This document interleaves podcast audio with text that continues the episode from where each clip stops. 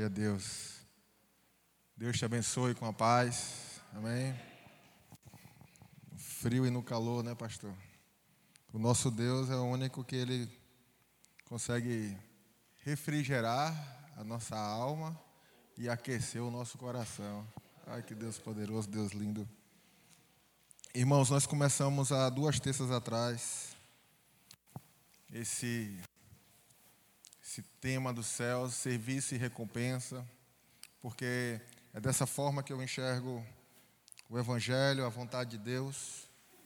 É dessa forma que Deus se revela na Sua Escritura, um Deus o qual nos chamou para que nós possamos servir. Foi isso que eu é, tentei deixar claro na primeira terça-feira, você entender a essência Tessalonicenses vai dizer: nos convertemos para servir o Deus vivo e verdadeiro. Não nos convertemos para ser rico, embora Deus possa nos fazer rico.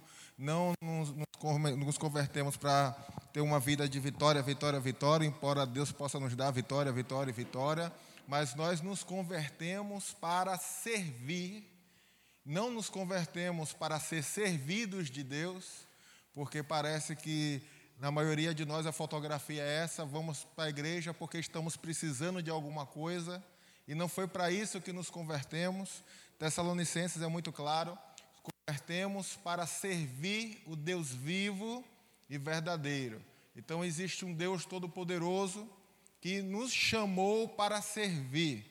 Pedro vai dizer: Nós somos a sua propriedade. Eu acredito que quem esteve aqui na primeira terça entendeu isso, ser comprado ser, ser realmente comprado de verdade, vira uma senão você vai lá no Spotify e ouve, vai ser uma benção. Então, mas quem estava entendeu, nós somos comprados, não somos mais de nós mesmos, diz a palavra, somos propriedade de Deus, para sermos como sacerdotes real, nação santa, um povo exclusivo de Deus, para o servir.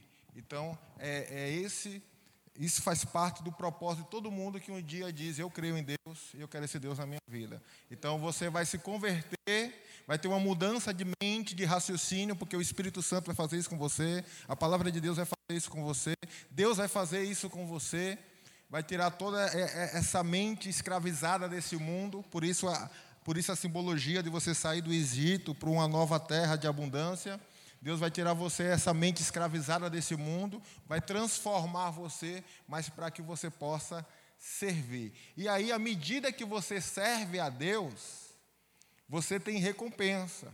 Eu tava, demorei porque eu estava até agora, até entrei na porta ainda trabalhando, o celular não para, tem pessoas que estão sobre a minha responsabilidade trabalhando nesse momento e eu fico preocupado. Mas eu estou sendo bem pago por isso. Eu estou sendo recompensado por isso. Eu estou servindo uma empresa, mas eu estou sendo recompensado. E isso é um princípio estabelecido por Deus desde o início. Existe semente, é o trabalho do fruto, eu estou semeando, mas existe a colheita. E Deus falou para Noé que enquanto a terra durar, haverá semente e colheita. Então a gente sabe que eu vou semear, vou trabalhar, vou vou semear nas empresas e eu vou colher o resultado do meu trabalho. E a mesma coisa acontece com Deus. À medida que você serve Ele, você também colhe. E eu glorifico a Deus porque não existe ninguém melhor de recompensar do que o nosso Senhor. Então, nós temos muitas recompensas. Eu pretendo, na última terça, pastor, falar das recompensas que não são dessa terra. Mas, por enquanto, querido, estou falando aqui nessas terças-feiras de recompensa que acontece aqui na terra para uma provisão que chega, portas que se abrem, cura que vem, ideias que surgem, coisas que não fazem parte da nossa capacidade, mas mesmo sendo incapaz, Ele nos capacita, vitórias que não conseguimos conseguir com as nossas forças, mas Ele entrega nas nossas mãos. Então, tudo isso aí são recompensas que vão aparecendo à medida que você decide servir a Deus. Quem está entendendo, diga amém. Então, a primeira terça-feira, é, nós começamos aqui um raciocínio. Eu até falei da dificuldade que nós temos de, de, de, de, de servir a dificuldade, porque o ser, é, é, hoje eu quero falar sobre desafio. É isso que eu quero falar. E servir é um grande desafio, porque eu vou ter que abrir mão da minha vontade, do meu querer, das minhas ideias, dos meus sonhos, do meu desejo, do meu cachorrinho, da minha casinha, da minha caminha, do meu planinho, tudo do meu, meu, meu, meu, para fazer a vontade daquele que é o dono da minha vida. É a linguagem de Senhor. Lembra? Senhor não é pronome de tratamento. Senhor é um substantivo que indica posse, alguém que tem posse absoluta. Esse é o Senhor da Bíblia. Então eu vou ter que abrir mão das minhas vontades para fazer a vontade dele. Isso é um grande desafio. Um grande, grande, grande desafio. E é o que foi o texto até que eu terminei na primeira segunda-feira de Pedro, João 20, 21. Jesus vai dizer: Pedro, tu me amas por três vezes. Pedro começa a chorar, porque ele sabe que negou Jesus três vezes. Podia ter feito a vontade dele, não fez. É uma fotografia nossa. A gente quer, é, quer, quer até fazer a vontade de Deus, mas acaba não fazendo. E nega uma, e nega duas. O Espírito Santo fala com você, perdoa, você não perdoa. O Espírito Santo fala com você, entrega, você não entrega.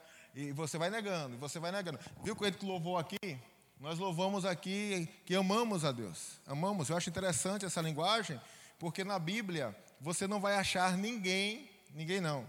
Tem duas vezes na Bíblia a pessoa falando eu amo ao Senhor. Você vai ver Salmo 18, Davi dizendo que ama a Deus. E você vai ver que Obed-Edom amou o Senhor, por isso Deus abençoou toda a sua casa. Ele amou a arca de Deus e Deus abençoou toda a sua casa. São os únicos dois textos que eu vou encontrar dizendo a pessoa dizendo eu amo. Eu amo, mas a gente não encontra isso. Mas a gente vê que a, a vida dessas pessoas que estão aqui na Escritura, a vida delas declaram que elas amam a Deus. A renúncia delas declaram que elas amam a Deus. É como se Deus dissesse Abraão: Você me ama? Amo, Senhor. Me entrega seu filho. José, você me ama? Amo, Senhor. Perdoe os seus irmãos. Porque à medida que você vem para um culto como esse, como você já veio em vários, e Deus fala, perdoe e você não perdoa, você não. Como é que você vem dizer que ama a Deus? Não está conseguindo amar o seu irmão que vê, como pode amar um Deus que não vê? Quando Deus fala, me entregue isso, e você fala, não, é meu, é meu e é meu, como é que funciona? Como é que ama a Deus? E é interessante que Deus não é de perguntar, você me ama. Mas olha só, Deus está perguntando para Pedro pelo menos três vezes: Tu me amas? Amo, Senhor. Tu me amas? Amo, Senhor. Tu me amas, Pedro? Amo, Senhor. E a resposta de Jesus nas três vezes é: apacenta as minhas ovelhas. Porque sabe por quê, querido? Porque todo mundo que fala que ama a Deus vai escutar uma resposta de Deus. E a resposta é o seguinte: se você me ama, então ame aqueles que eu amo. Todo mundo que diz que ama a Deus, de verdade e coração, vai escutar de Deus o seguinte: se você me ama, então cuide daquele que eu amo. Apacente as minhas ovelhas. Então, se você está aqui hoje e você diz no seu coração, eu amo ao Senhor, então tem que fazer parte da sua vida o relacionamento com outras pessoas e um serviço a ponto de você conseguir cuidar dessas pessoas, porque o trabalho disso não é do pastor. O trabalho disso é daquela pessoa que está dizendo eu amo ao Senhor. Porque se você está dizendo eu amo, a resposta de Deus para você é cuide daqueles que eu amo. Essa é a resposta do Senhor. Você vai ver, segunda terça-feira eu falei de Moisés aqui, que como você se conhece, você se conhece a partir do momento que você vai conhecendo aquele que diz eu sou. E aí você vai sabendo quem você é. Você vai ver na vida de Moisés aqui, eu falei na terça-feira passada, que ele consegue ver Deus nas saças. Falei sobre você conseguir ver Deus nas pequenas coisas. Talvez eu fale um pouquinho sobre isso hoje, se der tempo. De eu terminar essa introdução a tempo aqui, que não consigo sair daqui. E aí você vai ver que Deus aparece para Moisés e diz: Moisés, ouvi a aflição do meu povo, estou descendo para resolver. Mas por que Deus está descendo? Por causa do povo. É a favor da comunidade. É a favor das pessoas. E a gente acha que Deus está fazendo por causa de mim. Por causa de mim. Deus não está descendo por causa de Moisés. Deus está descendo por causa do povo. Eu ouvi o clamor do meu povo. O meu povo está precisando. Então, querido, nós precisamos de verdade, precisamos de verdade. Fala para o seu irmão, você precisa cuidar daquele que Deus ama. Agora, se você entendeu, vire para o seu irmão e diga amém. Amém. amém. Então vamos para o desafio. Esse aí é o primeiro desafio. Mas eu queria vir com vocês em Samuel, 1 Samuel. Primeira terça foi uma introdução, eu dei uma rodada aí na Bíblia. Na segunda eu falei sobre Moisés, hoje eu quero falar um pouco sobre Davi.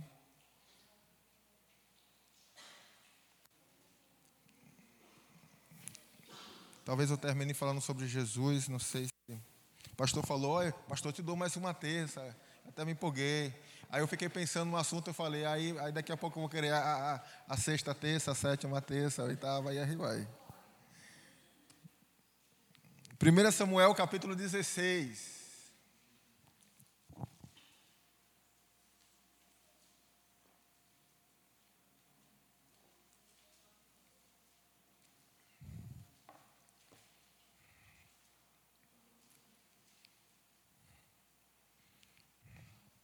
1 Samuel, capítulo 16.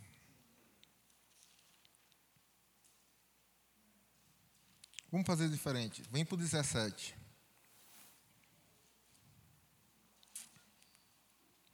Dezessete, dezessete. 1 Samuel 17, 17. Quem achou, diga amém. Diz assim a palavra de Deus: E disse Jessé a Davi, seu filho: Toma, peço-te, para teus irmãos uma efa deste grão tostado e dez pães. Corre e leva ao arraial dos teus irmãos. Vamos orar, Pai. Eu te louvo, Senhor, pela tua presença que está aqui na nossa vida. Se não fosse o Senhor na nossa vida, Senhor, nós não conseguiríamos, não conseguiríamos agradar o Senhor, não conseguiríamos viver os sonhos do Senhor, não conseguiríamos nem te amar, porque nós só te amamos porque o Senhor nos amou primeiro. Se revele hoje, Senhor, pelo teu Espírito, por meio da tua palavra, apesar, Senhor, de nós, apesar de quem nós somos, porque em nós mesmos não tenho nada, meu Pai, para oferecer ao Senhor, mas eu sei que o teu poder se aperfeiçoa na nossa fraqueza, Deus. Que o teu poder, meu Deus, se manifeste hoje neste lugar porque eu sei, meu Pai, que o Senhor despojou principados, potestades, triunfou, Senhor, naquela cruz. Senhor, tomou o um nome que está acima de todo nome. Senhor, tomou todo o poder, foi te dado, Senhor, e o Senhor deu à igreja, o qual sujeitou todas as coisas e todas as coisas colocou debaixo dos teus pés. Aqui estamos nós, Senhor, como parte do teu corpo, para que a vida que vem do Senhor, que é o cabeça da igreja, flua sobre nós que somos membros, Pai. Que nós possamos sair daqui dessa reunião fortalecidos, porque o Senhor está aqui conosco, Pai. Que o teu Espírito, Senhor, se manifeste, fale aos nossos corações, abra a nossa mente e faça, Senhor, o que nós não podemos fazer. Que o Senhor nos leve, Senhor, para a tua seara para que nós possamos nos alegrar. Eu sei que um é o que semeia, o outro é o que rega, tanto que semeia, tanto que rega se alegrarão para a vida eterna. E muitas recompensas teremos nessa vida e na vida vindoura, para a glória do nome do Senhor. E quem concorda diz: Amém. Amém. Olha só, Davi está recebendo uma ordem do pai para ir ver os seus irmãos levar pão, levar queijo para os seus irmãos. Está indo para levar pão para os seus irmãos. Interessante isso. Porque no capítulo 16, se você voltar agora, uma, era o versículo que eu queria ler e desistir, mas no capítulo 16, versículo 17, Davi vai ser ungido na frente de todos os seus irmãos.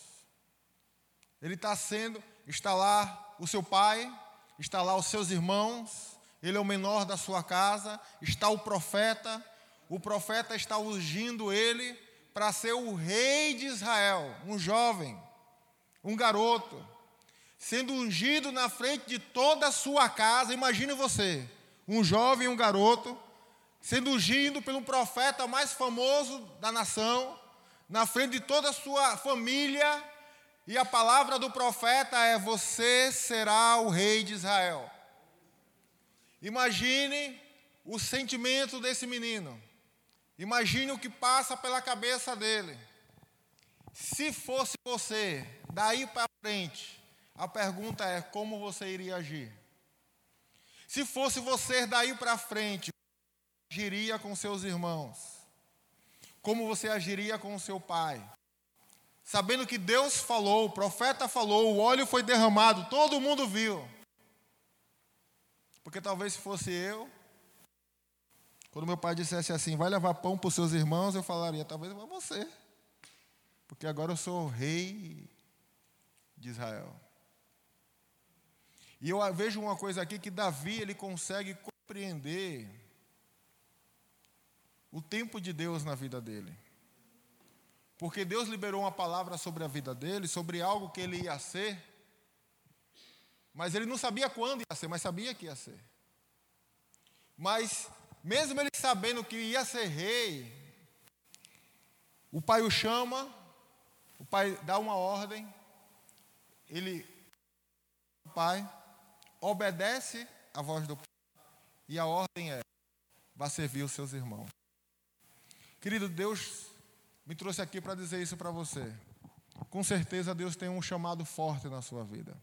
E eu vou falar para você: tem pessoas aqui que não vão ser pregadores de púlpito. Tem pessoas aqui que não vão ser levitas de púlpito.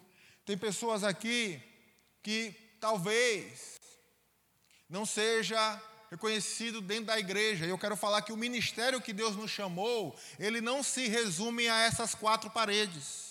O ministério que Deus nos chamou é para que você seja uma pessoa relevante na sua família, é para que você seja uma pessoa relevante no seu trabalho, é para você que seja uma pessoa relevante no seu bairro, porque isso aqui é só o início. Isso aqui, você sabe o que é a igreja? A igreja não é lugar da pessoa vir se, se, se entregar a vida para Jesus. A igreja só tem uma função, Efésios 4. Deus chamou pastores, mestres, evangelistas, doutores, cinco ministérios para o aperfeiçoamento dos santos, para a obra do ministério. Ou seja, você vem para cá para você ser aperfeiçoado por Deus, para quê? Para a obra do ministério. Aonde, pastor? Na igreja não, fora da igreja. Aqui você só vem para ser capacitado, para aprender, para receber graça, unção. Deus preparou a igreja com cinco ministérios poderosos para capacitar você. Deus deu à igreja a palavra dom, dádiva. Deus deu pastor, Deus deu mestre, Deus deu evangelista. Deus foi dando esses ministérios. Deus deu doutor, Deus deu apóstolos. Para quê? Para que você fosse aperfeiçoado para a obra do ministério, que é lá fora, que é onde você passa a maior parte da sua vida que é onde você realmente está. Então aqui você vem, recebe de Deus, e você sai daqui para ser usado por Deus, para servir a Deus. Então tem pessoas que o ministério vai ser sustentar a obra. É um ministério que vai relacionar as finanças. Deus levantou propositalmente para isso. E eu conheço pessoas que entenderam, pessoas que já chegaram para mim e falou, pastor, eu sei para que eu fui chamado. Eu para sustentar a obra. Olha que coisa linda. Você não vê esse, essas funções na igreja, mas você vê que é muito usado por Deus lá fora. Então, é, o importante, querido, é que você seja um médico, mas seja um médico de Jesus. Que você seja um mecânico, mas seja um mecânico de Jesus. Você é um faxineiro, mas é um faxineiro de Jesus. Você é um representante comercial, mas é um representante comercial de Jesus. Deus, a presença de Deus está lá com você. E lá você vai fazer toda a diferença. Mas saiba, vai ter muitos desafios. Muitos desafios. E esse desafio de você saber o, o tempo de Deus na sua vida, porque você sabe qual é a história de Israel? A história de Israel é Deus quer colocar na terra que manda leite e mel. Mas eles entram na terra, mas entram atrasado. 40 anos depois. Lá na frente, Deus quer dar um rei, porque está escrito em Deuteronômio que Deus daria um rei. Capítulo 17. Mas eles querem um rei 40 anos antes. Então você vai ver o Israel, dentro do plano de Deus, ou está chegando atrasado, na benção, ou está querendo a benção antecipada. Não consegue ver o tempo. Deus, e, e, e é importante você saber, porque Davi está sendo consagrado rei, mas 17 anos depois, se eu não me engano, aproximadamente isso, é que ele vai virar rei. Mas enquanto isso, você sabe o que é que ele está fazendo? Ele continua humilde, ouvindo a voz do Pai e servindo aos seus irmãos. E quanto o tempo de Deus não chega na sua vida, e quanto o ministério que Deus te deu não chega, e quanto a palavra que Deus te deu na sua empresa não chega, existe algo que você tem que fazer, e esse algo é ouvir a voz do Pai e continuar servindo aos seus irmãos. Eu quero que você grave isso, receba essa palavra em nome de Jesus. Esse é o caminho, o caminho da humildade. Humilhai-vos debaixo da potente mão de Deus. E esse serviço é um serviço tá, é um tempo que você está se humilhando, seu coração está aberto, você está sensível, você está ouvindo a voz do Pai, você está servindo seus irmãos, você está debaixo da potente mão de Deus. Porque no tempo certo, porque talvez você esteja pedindo uma benção hoje uma recompensa hoje que você não está preparado para receber. Pode, pode ser, já leu o Salmo 105. Pediram o que queriam, e Deus deu, e fez desfinhar, diz o texto, a alma. Pediam o que queriam, queriam pão. Deus falou, agora não, queriam pão, agora não. Mas Deus deu e fez desfinhar a alma. Porque, querido, às vezes o que você está pedindo a Deus, em vez de aproximar você de Deus, vai afastar você de Deus. Eu conheço pessoas que pediram um carro a Deus e Deus deu, porque pediram tanto, pediram tanto, insistiram, Deus deu, e hoje o carro leva para bem longe de Deus. Em vez de chegar mais perto, afastou. Teve pessoas que eu fiz propósito de madrugada com elas, para que Deus abrisse as portas. Se Deus abriu, hoje não tem mais tempo para Deus porque o trabalho não deixa. Receberam o que queria, mas a alma está morta, desfinhada. Definhada é a palavra. Fala para o seu irmão, Deus não quer a sua alma definhada. É. Deus não quer, Deus quer sua alma avivada. Então, se você está pedindo algo e não está chegando, não se preocupe, sabe por quê? O provérbio diz que a bênção de Deus enriquece e não traz dor. Deus não vai trazer dor para a sua alma. Deus está criando escultura até você estar com o seu caráter pronto para receber. Então é um grande desafio você esperar esse tempo de Deus. E você vai ver, querido, Davi, ele é ungido rei é ungido para ser rei aqui, em Samuel 16. O tempo passa, depois você vai para a primeira, segunda, segunda Samuel, capítulo 2.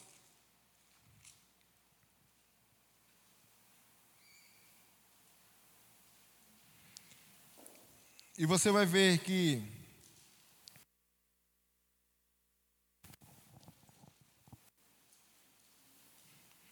E subiu Davi para lá e também as suas mulheres.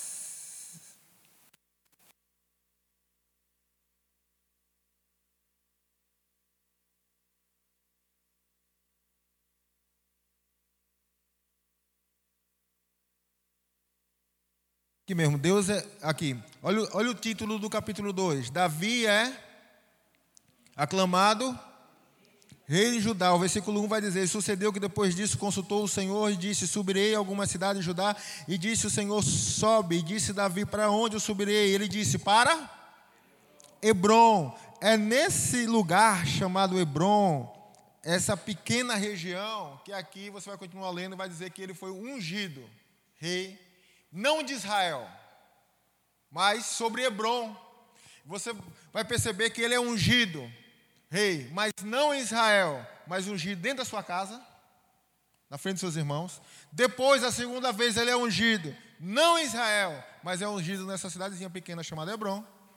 E depois, no capítulo 5, só no capítulo 5, que você vai ver, Davi é constituído rei sobre todo o Israel, assim como Deus falou. Mas olha só, primeiro, ele é, ele é, ele é reconhecido que vai ser rei dentro da sua casa. Depois, numa pequena comunidade. E depois, todo Israel. E tem pessoas que querem servir a Deus. E, pode até ter um chamado para servir grandioso e de repente para aparecer. E eu não estou só falando isso dentro de uma, dentro de, dentro de, de uma igreja, mas estou falando para pessoas que também estão no trabalho, e querem crescer. Porque o que acontece? Às vezes você quer ser usado para ser um missionário, pastor. Porque quer pregar para as nações. Mas não consegue pregar nem na rua que mora. Você quer ser usado para curar enfermos lá no Piauí mas os hospitais do seu bairro não te conhecem. Você quer ser um grande obreiro, mas se você não começar sendo um grande obreiro dentro da sua casa, do seu lar, você nunca vai ser na igreja de Deus. Porque Paulo vai falar a Timóteo que aquele que não cuida dos seus negou a fé e é pior do que o infiel. E Paulo vai dizer que aquele que não cuida da sua casa não pode cuidar da igreja de Deus. Se você não conseguir ser de Deus dentro da sua casa, você não vai ser por todo Israel. Porque Davi está sendo reconhecido por Deus dentro da sua casa. Depois ele está sendo reconhecido pela comunidade. Só depois ele é reconhecido por todo Israel. E dentro da sua casa ele continua sendo fiel aos pais e aos irmãos. Ele não é ungido em todo Israel, é ungido em Hebron primeiro. Mesmo assim, ele continua sendo fiel a Deus. E de novo, Deus vem batendo a tecla hoje. Valorize as coisas pequenas que Deus tem feito na sua vida. Valorize as coisas pequenas que Deus tem feito dentro da sua casa. As coisas pequenas que Deus tem feito lá no trabalho. Às vezes não é o cargo que você queria. Às vezes não é a posição que você queria. É pequena. Não é por todo Israel, é só Hebron, é a menor. Você vai ver que Hebron é a menor. Não é nem a média, é a menor que tem, é Hebron. E é lá que Deus está lhe colocando. Deus sabe aonde vai te levar. Mas se você não estiver preparado um pouco, não pode ficar no muito. Quem está entendendo, diga amém. amém. Então, querido, o ministério na igreja funciona dessa forma. Deus vai te chamar para servir ali. Às vezes é um copo de água que tem que levar aqui. É uma palavra, é uma visita que tem que fazer.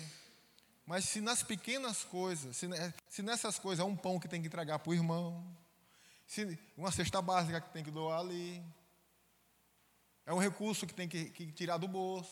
Mas se nessas pequenas coisas, querido, você não for fiel a Deus, que tipo de recompensa você está esperando? A recompensa você quer, o serviço não. Você conhece alguém que ganha sem trabalhar?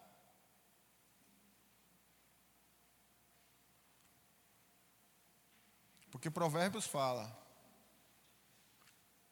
Eu não vou nem falar o que Provérbios fala para você não ficar magoado. Olha só. Esse é um grande desafio que nós temos pela frente.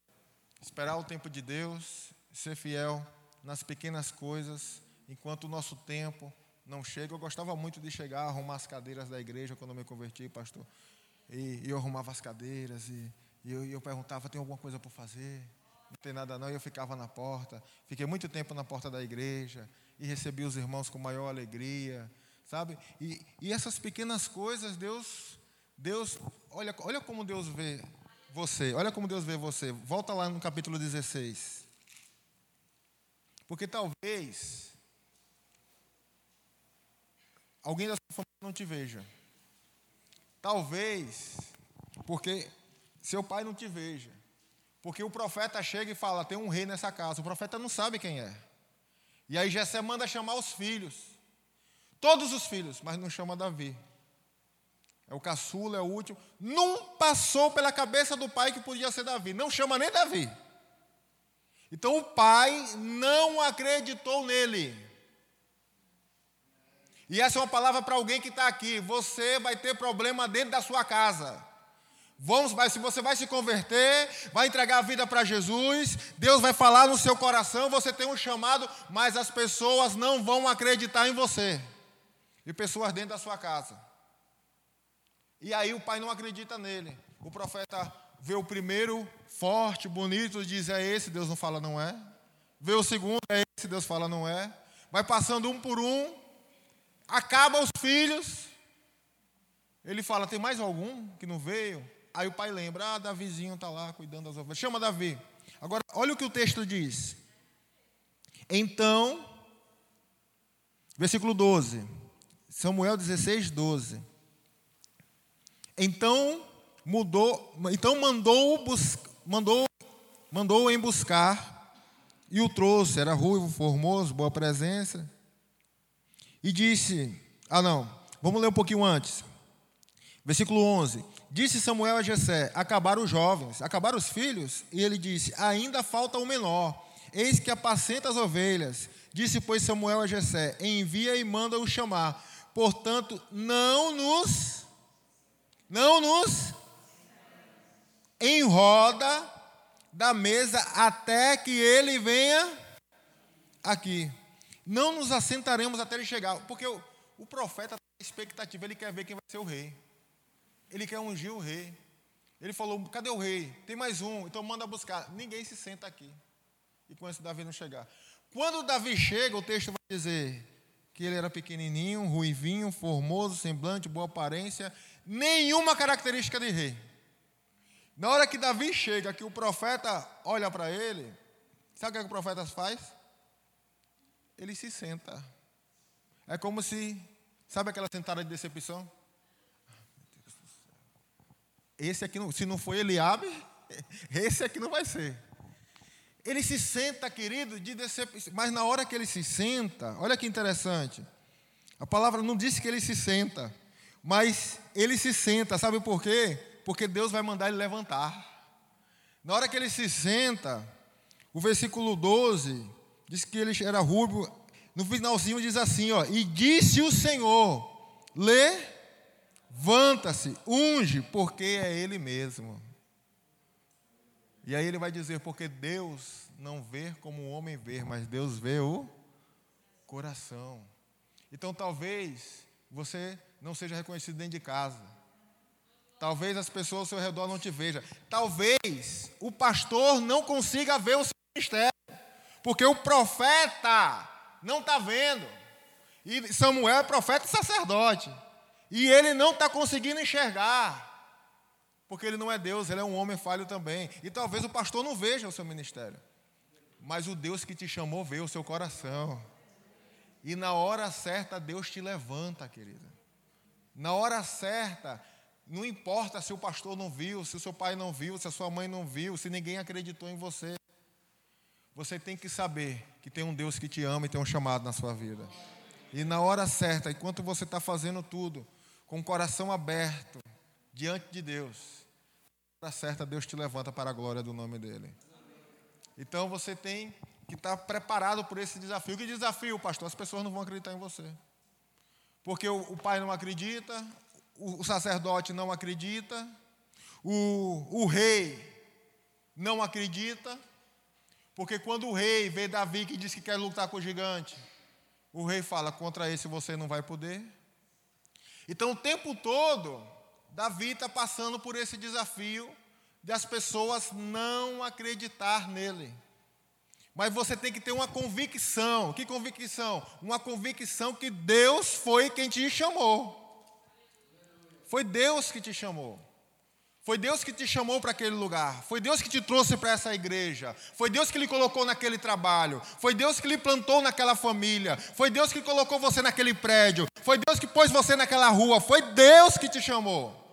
Você tem que saber, tem que estar no seu coração.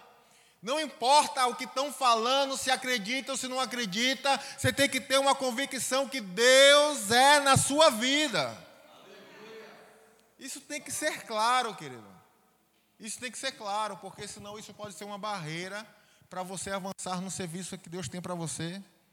E depois lá na frente, muitas recompensas podem, você pode perder a oportunidade de tê-las, porque você você não acreditou no que Deus falou. Você não acreditou no que Deus está fazendo na sua vida. Mas se você está aqui hoje, é porque Deus está colocando fé no seu coração. Eu creio nisso. E aí, você vai perceber, vai chegar uma hora que você vai começar a trabalhar para Deus. Vai chegar uma hora que quando você começar a servir a Deus, eu acho muito interessante, porque aqui tem uma recompensa, tá? Quando você vai ler aqui o versículo 25, vai dizer que, capítulo 17, versículo 25. E diziam os homens: Viste aquele que subiu, pois subiu para afrontar Israel. Aí há de ser, pois, que o homem que feriu o rei, que o homem que ferir o rei, enriquecerá de grandes riquezas. Davi vai perguntar: o que é que vai acontecer com o homem que derrotar esse gigante? Qual é a recompensa? Qual é a recompensa? E o gigante, querido, o gigante, ele simboliza muitas coisas. Você sabe o que é que eu faço na obra? O tempo todo? Só resolver problema. O tempo todo. É só problema, problema. É problema que não acaba mais. Parece que nós somos recompensados para resolver problemas. No ministério, é a mesma coisa. Você foi chamado para resolver problema. Você vai resolver problema de outras pessoas, problemas relacionados a conselhos, problemas relacionados às necessidades. O que mais tem problemas relacionados à vida espiritual,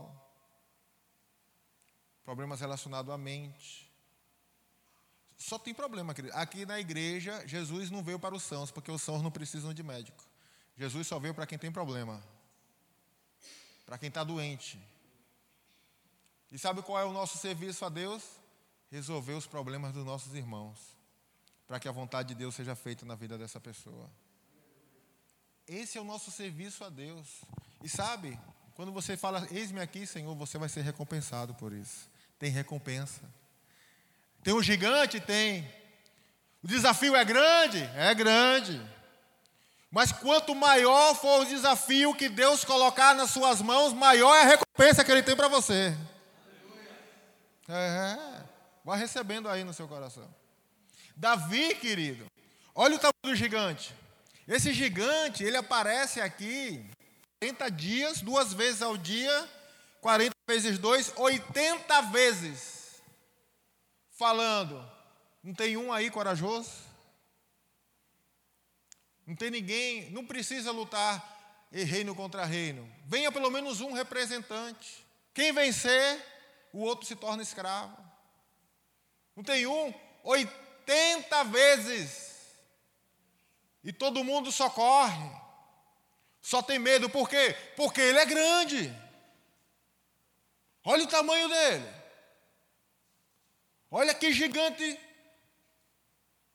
tremendo. Olha o baita do problema. Agora olha só. Já viu o tamanho da recompensa? Davi, porque ele venceu aquele gigante, foi colocado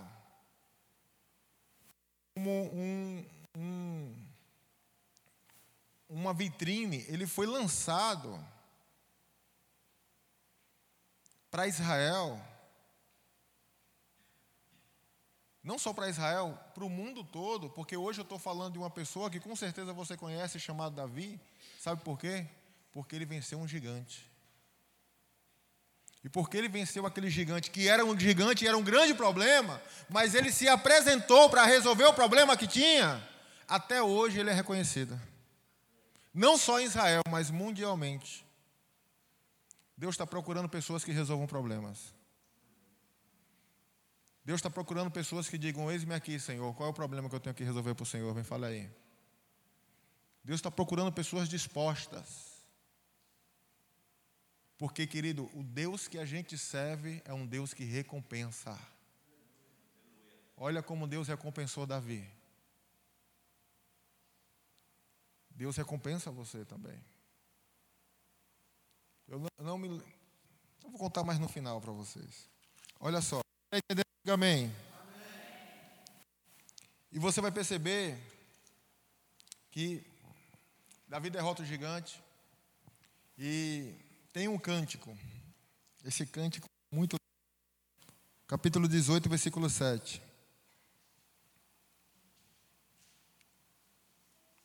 As mulheres como elas estão cantando. Elas estão cantando, versículo 7 do capítulo 18. Quando você vai ver desde o versículo 6, Sucedeu, porém, que vindo quando Davi voltava a ferir os filisteus, as mulheres todas das cidades de Israel saíram ao encontro de Saul cantando e dançando.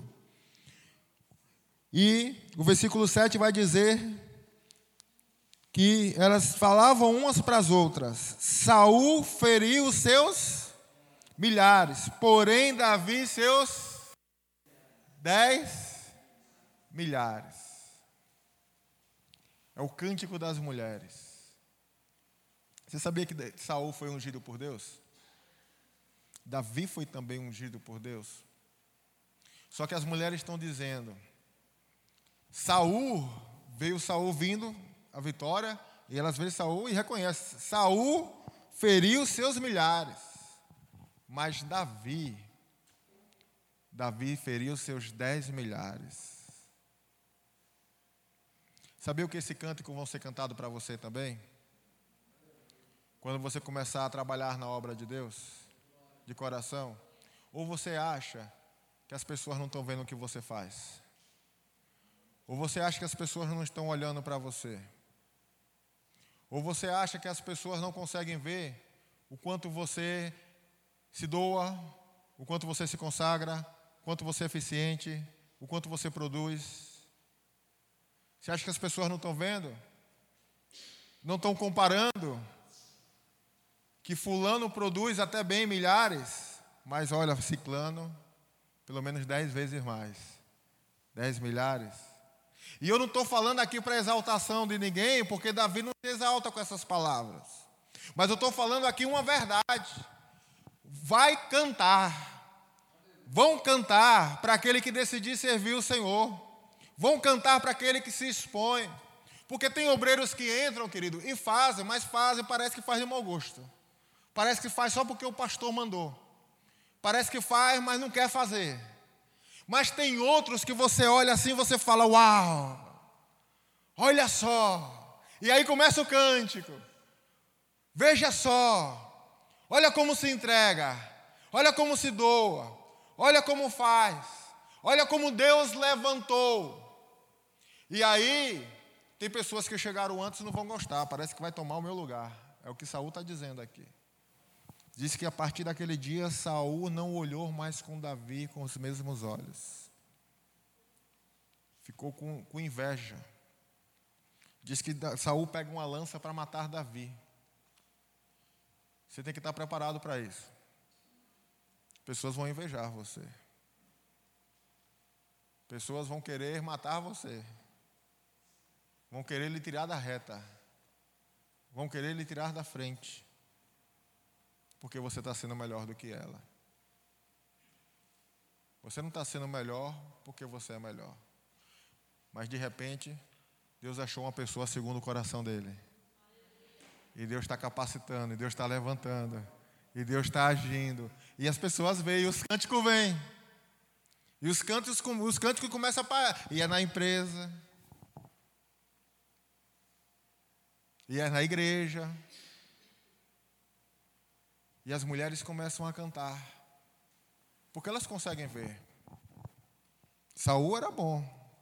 Ele produzia, mas Davi, pelo menos dez vezes mais, ele faz. É uma coisa, querido, que é, é com mérito. Realmente há um, uma entrega.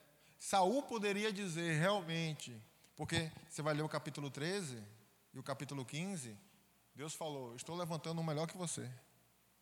Duas vezes está vindo o melhor que você. Deus já escolheu alguém melhor do que você. Duas vezes Saul ouve isso. E agora as mulheres estão dizendo: Saul, milhares, mas Davi, dez vezes mais os seus dez milhares. E ele já podia pegar aquela palavra junto com o que ele soltou as duas últimas vezes e dizer: Não, realmente Deus escolheu alguém melhor do que eu. Davi, está aqui o reino para você. Estou aqui para te ajudar. Estamos juntos. Mas não. A palavra diz que vem, Saul se ira, não olha mais Davi com os mesmos olhos, e diz que pela vez vem um espírito ruim e toma a vida dele. Podia ter terminado diferente. Mas tem pessoas que não conseguem ver outras pessoas crescer. Que já quer derrubar. Que já quer ferir. Davi tem a oportunidade de matar Saul. Sabe o que é que Davi fala? Eu vou tocar no ungido do Senhor. Porque foi Deus que levantou também. E a gente precisa aprender que tem pessoas que vão ser melhores do que nós. Tem pessoas que vão ser melhores do que nós. Alguém pode dar uma glória a Deus? Pessoas vão ser melhores do que nós dentro do ministério e pessoas vão ser melhores do que nós no nosso trabalho. E à medida que você age, porque acha que vai perder a posição, acha que vai perder o lugar, você não entendeu quem você é em Deus. E tem pessoas que vão ouvir, que estão nesse lugar, que vão ouvir os cânticos. Vão ouvir os cânticos. Quando o cântico chegar no seu ouvido, querido, não se soberbeça. Mas saiba que é Deus que está fazendo acontecer. É Deus. É Deus. Você não é o centro. Os aplausos vão chegar. O, o que eu já escutei. Ah, eu gosto quando o pastor Diego prega. Ah, eu gosto não sei o quê. Não, e quando ele nos elogia, e lá no trabalho, olha, você é o melhor supervisor. O que eu escuto? Você tem que aprender a filtrar. Tem coisas que tem que entrar aqui, tem que sair aqui, porque eu descobri algo. Os aplausos vão chegar, mas eu não sou o centro. O centro é Deus, é a presença dele que faz as coisas acontecer. Porque nós, sem a presença dele, não somos nada. É o que Moisés vai dizer. O que faz a gente diferente, pastor, é a presença de Deus. Por isso Moisés diz: Não me deixe sair daqui se a tua presença não for conosco. Porque é isso que faz a diferença na nossa vida. Quem está entendendo, diga amém. E aí, para terminar com vocês, agora, levita abençoado. Está parecendo Israel. Quando não é para subir. sobe. Quando é para subir, foge. Não sei onde está. Brincadeira, viu, pastor? Só para descontrair. É, é, não faça isso. Graças a Deus, ele está chegando no tempo de Deus na vida dele ali. Olha só, deixa eu falar uma coisa para vocês. Davi, ele vai falar por duas vezes porque o gigante está dizendo que só tem covarde. Davi ouve, Davi ouve. O problema daquele gigante foi que teve um jovem que ouviu o que o gigante falou. Na hora, primeira vez, Davi não estava sabendo o que estava acontecendo. Davi ouve uma ordem do pai para levar pão.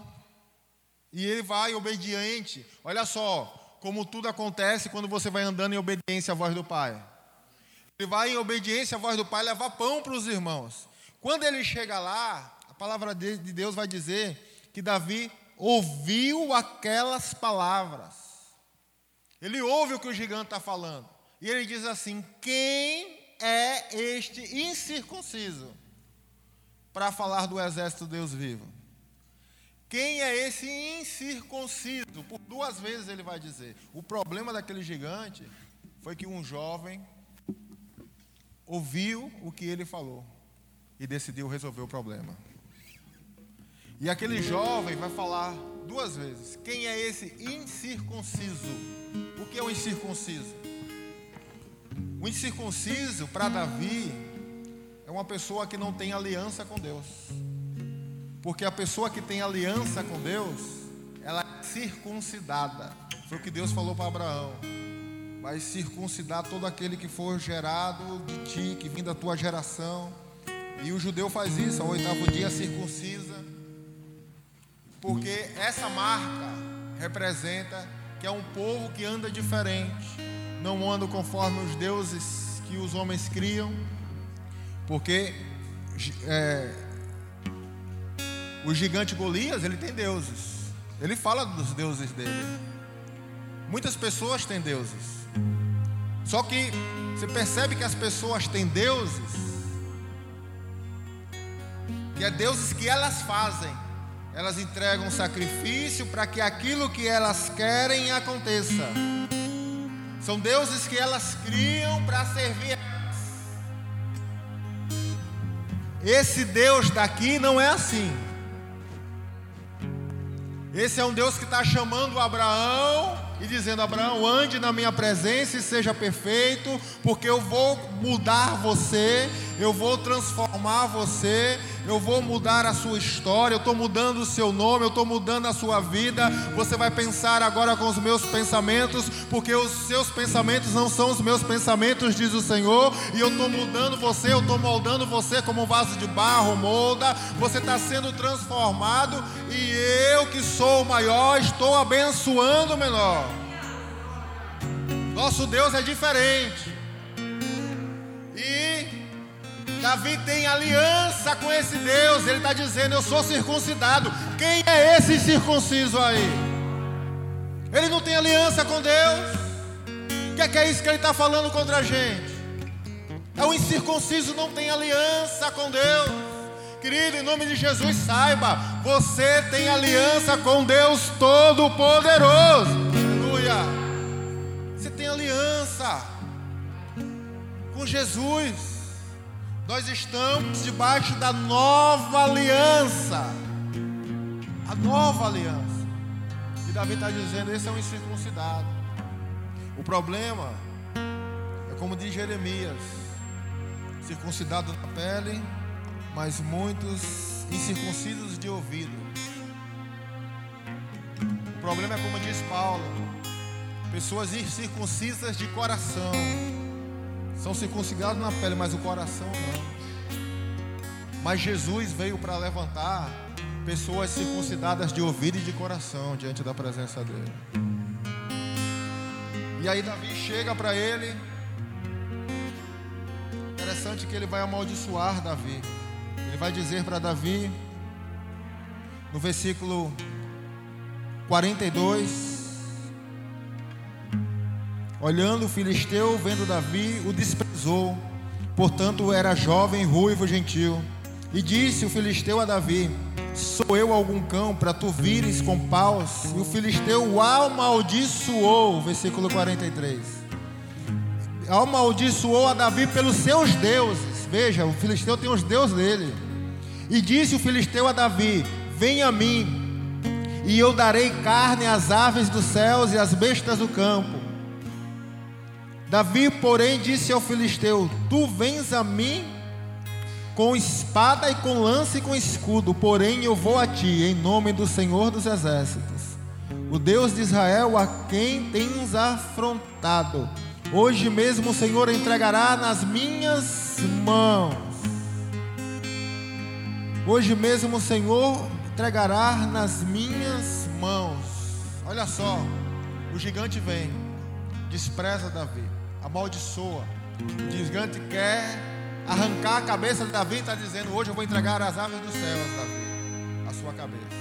E ele amaldiçoa Davi. Foi aí onde ele perdeu. Sabe por quê? Porque quem tem aliança com Deus não pode ser amaldiçoado. Não pode amaldiçoar quem Deus abençoou. Na hora que. Lembra que Deus falou para Abraão? Abraão, você vai ser uma benção.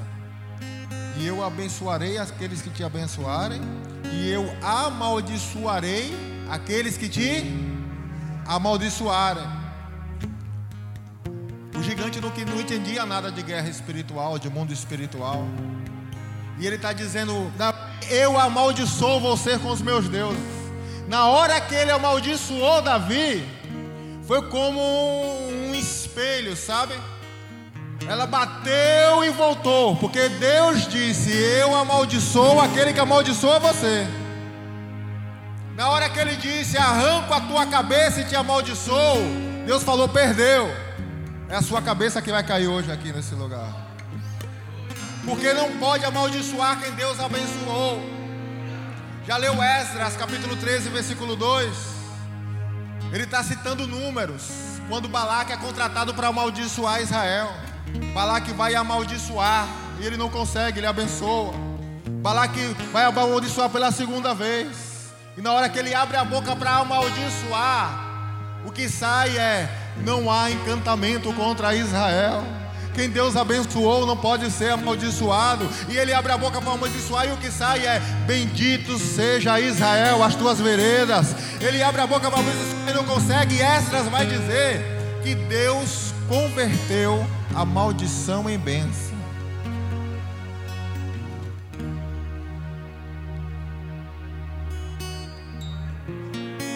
Eu quero dizer para você, independente da circunstância que você está passando hoje, se você está com Jesus, já está abençoado. Não se engane com a circunstância. Não deixe a circunstância enganar você. Talvez esteja difícil, talvez esteja um desafio, talvez esteja um gigante, talvez uma dificuldade, mas Deus não te chamou para você se atentar para as coisas que se vê, mas se atentando nós para aquilo que não se vê. Porque o nosso Deus, querido, ele é nosso Deus, porque nós temos aliança com Ele. E se temos aliança, já estamos abençoados. Mesmo a, a circunstância dizendo vai perder, mesmo as circunstâncias dizendo a porta está fechada. Mesmo a circunstância dizendo não vai dar certo. Mesmo a circunstância dizendo olha o diagnóstico do médico. Mesmo a circunstância dizendo não vai perdoar. Mesmo a circunstância dizendo o contrário. Você tem que entender, querido, que você se colocou diante do Senhor. Decidiu servir Ele e já está abençoado. Já está abençoado.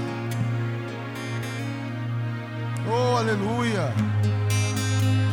Eu me lembro quando eu saí de um culto, que eu passei a noite toda servindo a Deus, saí tarde, onze e meia da noite. Estava eu e minha esposa nesse período desempregado. E a gente veio conversando, feliz da vida. Porque se o seu coração está em Deus, sirva a Ele.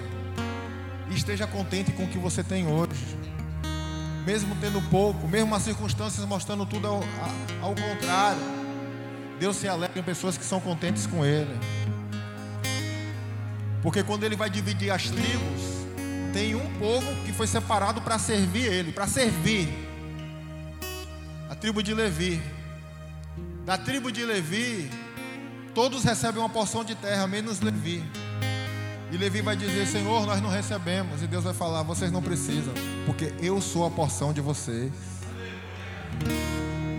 Seja feliz, querido. E de repente passa um carro. O pastor que está dirigindo, o pastor Maurício. O Denis conhece. O pastor Maurício passa num carro. 11 e meia da noite, ele vê a gente andando na rua e ele fala: E aí, meu irmão, está fazendo o quê? Eu falei: Estou indo para casa. E, e eu digo: o senhor? Ele falou: Estou indo para uma viagem do Rio de Janeiro. Tem uma obra lá. Ele fala: Poxa, a gente também está procurando obra aqui. E ele falou: Olha, vai começar uma obra em tal lugar na refinaria. E eu falei para ele: Não, pastor. É, lá nós fomos semana passada levar o currículo da minha esposa, ela é enfermeira do trabalho, mas eles falaram que lá não existe vaga de enfermeira. Aí o pastor falou: leva lá amanhã. Aí eu falei: não, mas a gente foi sexta-feira agora. Ele falou: não, leva lá amanhã. E foi embora, deu tchau. Aquilo ficou no meu coração: leva lá amanhã, leva lá amanhã. Mas a mente ficava: não tem vaga, o cara falou, tem dois dias. Aí eu acordei, eu falei, amor, leva o currículo lá de novo. Ela, de novo? Eu falei, é de novo. O pastor falou, leva lá amanhã. Aí levei, o currículo chegou. No mesmo dia, e ela estava procurando vaga em hospital e tal, que não era a área dela, que ela é enfermeira do trabalho, mas no mesmo dia, ligaram para ela para oferecer quase o dobro do que ela estava procurando. E ela foi contratada, no mesmo dia. Aí, querido, esse não é o milagre. O milagre é um mês depois, quando ela estava lá dentro, chegou um funcionário e falou assim: Poxa, sua contratação foi de Deus, hein? Aí ela falou: Por quê? Porque os currículos, foi uma obra de 3 mil funcionários. Então chegava mais de 100 currículos por dia. Ele falou: os currículos chegavam, muitos currículos, mais de 100, a gente colocava no caixa, numa caixa, levava lá para dentro, a gente nem via. Depois se avaliavam. Mas esse currículo seu chegou no envelope. Eu fiquei curioso, olha só, eu fiquei curioso e abri para ver. Na hora que eu abri para ver, eu li lá, Renata, enfermeira do trabalho. Eu falei, poxa, nem vaga de enfermeira existe. Na hora que eu falei, poxa, nem vaga de enfermeira existe, entrou o gerente da obra, discutindo com o cara, e o gerente dizia assim: A Petrobras quer me matar. Aonde é que eu vou arrumar uma enfermeira do trabalho para amanhã? Aí ele disse: Pode ser essa aqui.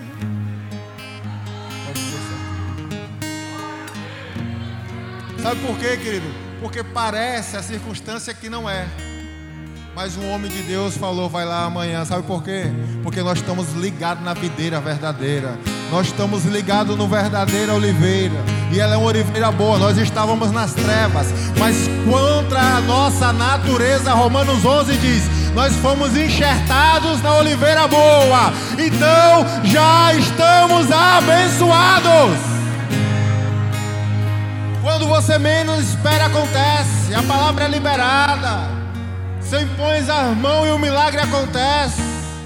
Você vai andando em obediência, servindo a seus irmãos, e à medida que você vai servindo a Deus, o Deus que te vê, Ele te serve, Ele te abençoa.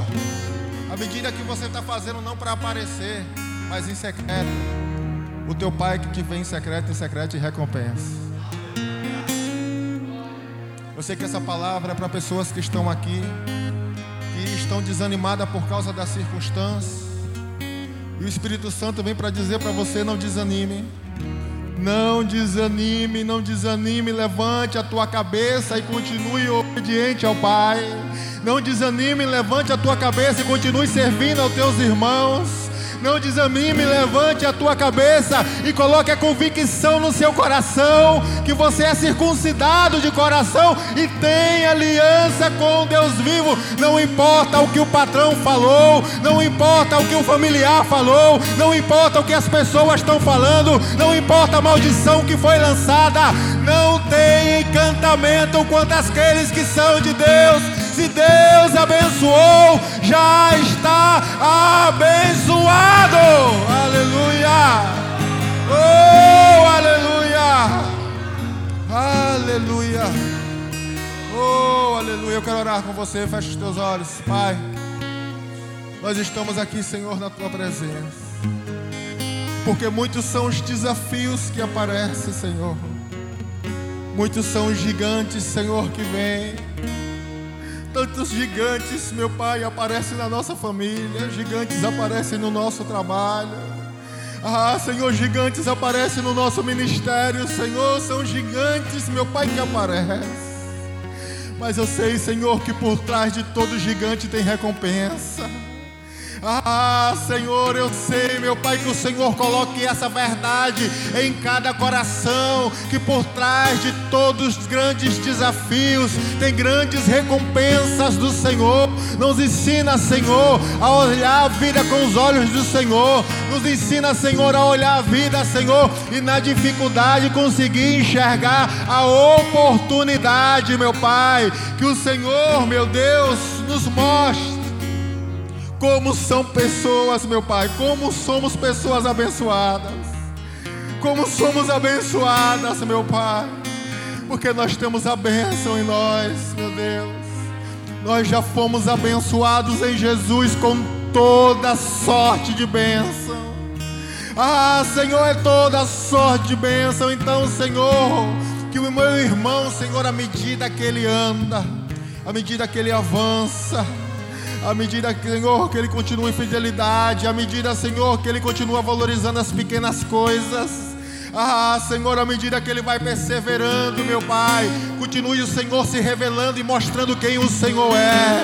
Ah, meu Deus, que essa semana, ah, Senhor, que essa semana seja uma semana de revelação, uma semana de revelação. Mostre, Senhor, quem o Senhor é, meu Pai.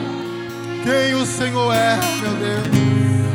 Levante, Senhor, obreiros para a tua seara nesse lugar. Em nome de Jesus, meu Pai. Em nome de Jesus, como ministro do teu evangelho, eu abençoo essas vidas. Porque foi para a bênção que o Senhor chamou. Foi o Senhor em Jesus que abençoou, Pai, e eu como abençoado, Senhor, eu abençoo. Ah, Senhor, como abençoado, Senhor, eu abençoo, meu Pai. Ah, Senhor, levanta, Senhor, hoje aqui pessoas abençoadas do Senhor para abençoar também, meu Pai. Que sejam uma bênção, que sejam abençoados e que sejam abençoadores, meu Deus. Em nome de Jesus. Que todo gigante caia por terra. Em nome de Jesus. Que essas fortalezas da mente caiam por terra. Em nome de Jesus. Que esses grilhões caiam por terra. Vós tem a unção do santo, diz o Senhor. A unção vem para despedaçar o jugo. Oh, aleluia. Que esse jugo caia por terra hoje. Que você tenha liberdade para servir a Deus com alegria porque já está abençoado. E você verá que a bênção de Deus fluirá em você e por meio de você, para a glória de Deus, o Pai. Você pode aplaudir o Senhor?